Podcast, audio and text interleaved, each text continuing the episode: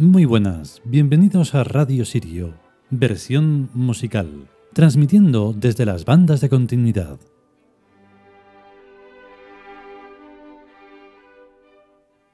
Mm, Bueno, hoy es que de repente el otro día tuve un error y de un error ha salido un pedazo de mogollón que no me lo puedo creer ni yo. Porque claro, cuando uno, cuando uno es perfeccionista, pues quiere hacer la cosa perfecta. Ya basta que de repente aparezca una mota de polvo que dices, no, no, no, yo eso no lo tenía pensado, así que quítala del medio como sea. Y entonces tienes que remover cielo, tierra, mar y aire para que eso no esté ahí. Y entonces en el capítulo de Thor había un trueno que se escapó, se movió de sitio. Y entonces, mm, en fin, me dio mucho coraje. Y ahora ya está, ya está arreglado, o sea, ya no se detecta. Posiblemente nadie haya caído en ese error, pero uno sí. Y entonces cuando veo un error de estos, pues me acuerdo de una de las sinfonías de, Beethoven, la tercera, llamada Heroica. ¿Y eh, por qué?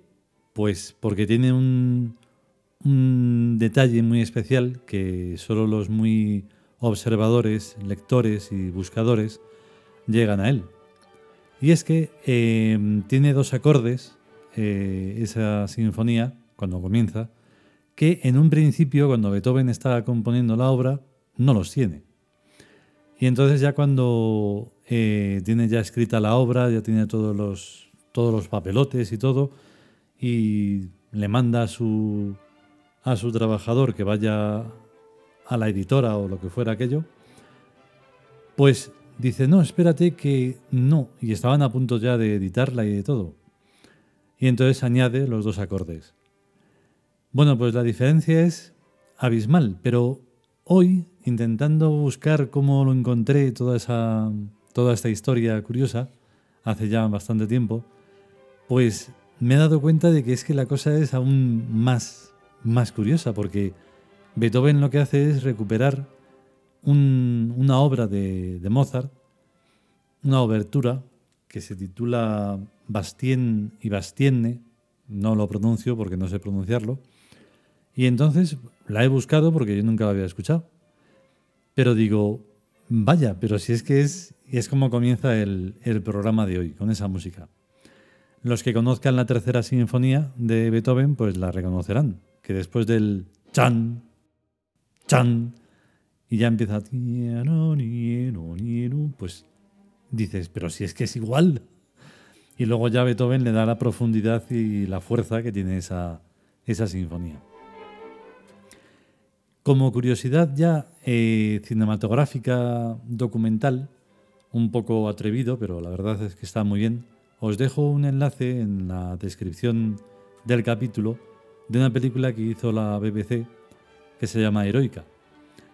Y entonces, pues bueno, viene ahí una adaptación muy, muy chula, la verdad, de un Beethoven ahí todo concentrado en el estreno de esa, de esa obra, estreno en particular para, los, para la aristocracia de aquella época, no cuando ya se estrena en público.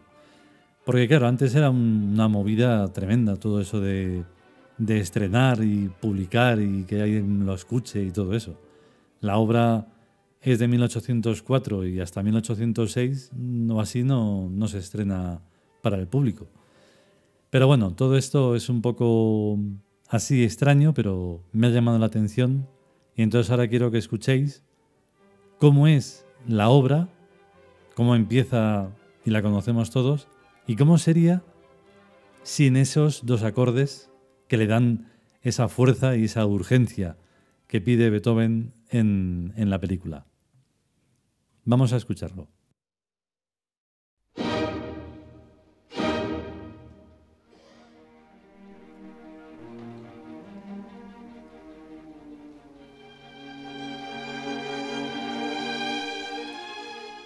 Vale, la, la versión que he escogido es de Furtwängler, ¿vale?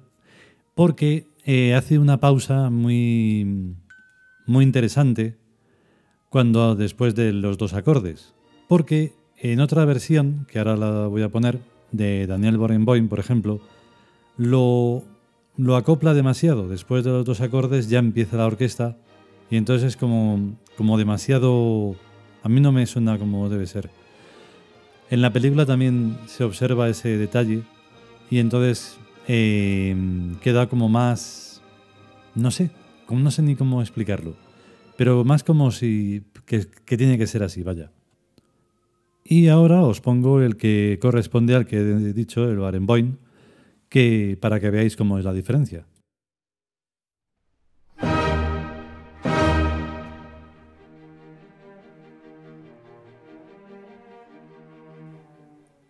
Claro, y de sonido también, porque una versión y otra pues distan bastantes décadas. La de Furtwängler pues es una versión recuperada, digitalizada y demás. Y el, la de Barenboim pues claro, es una, una versión muy reciente y se escucha a, todo meter. Pero bueno, lo que importa es mm, pues saber cómo es una versión y otra, habría para hacer mil millones de versiones pero eh, ahora vamos a escuchar lo que sería la tercera sinfonía sin los dos acordes principales. La he hecho y preparado la de Furtwängler, porque la de Barenboim sale fatal. Al recortarlo, pues claro, queda ahí como ver. Y no es. Vamos a ello.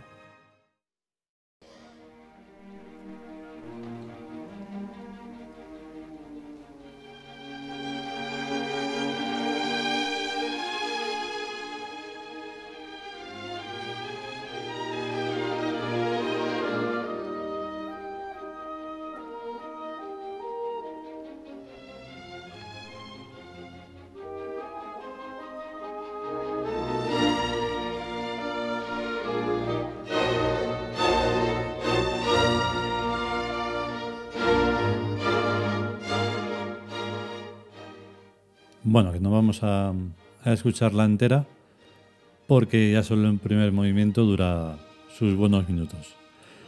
Mm, lo bueno que tiene es que es, tiene un poderío que no tiene ningún director.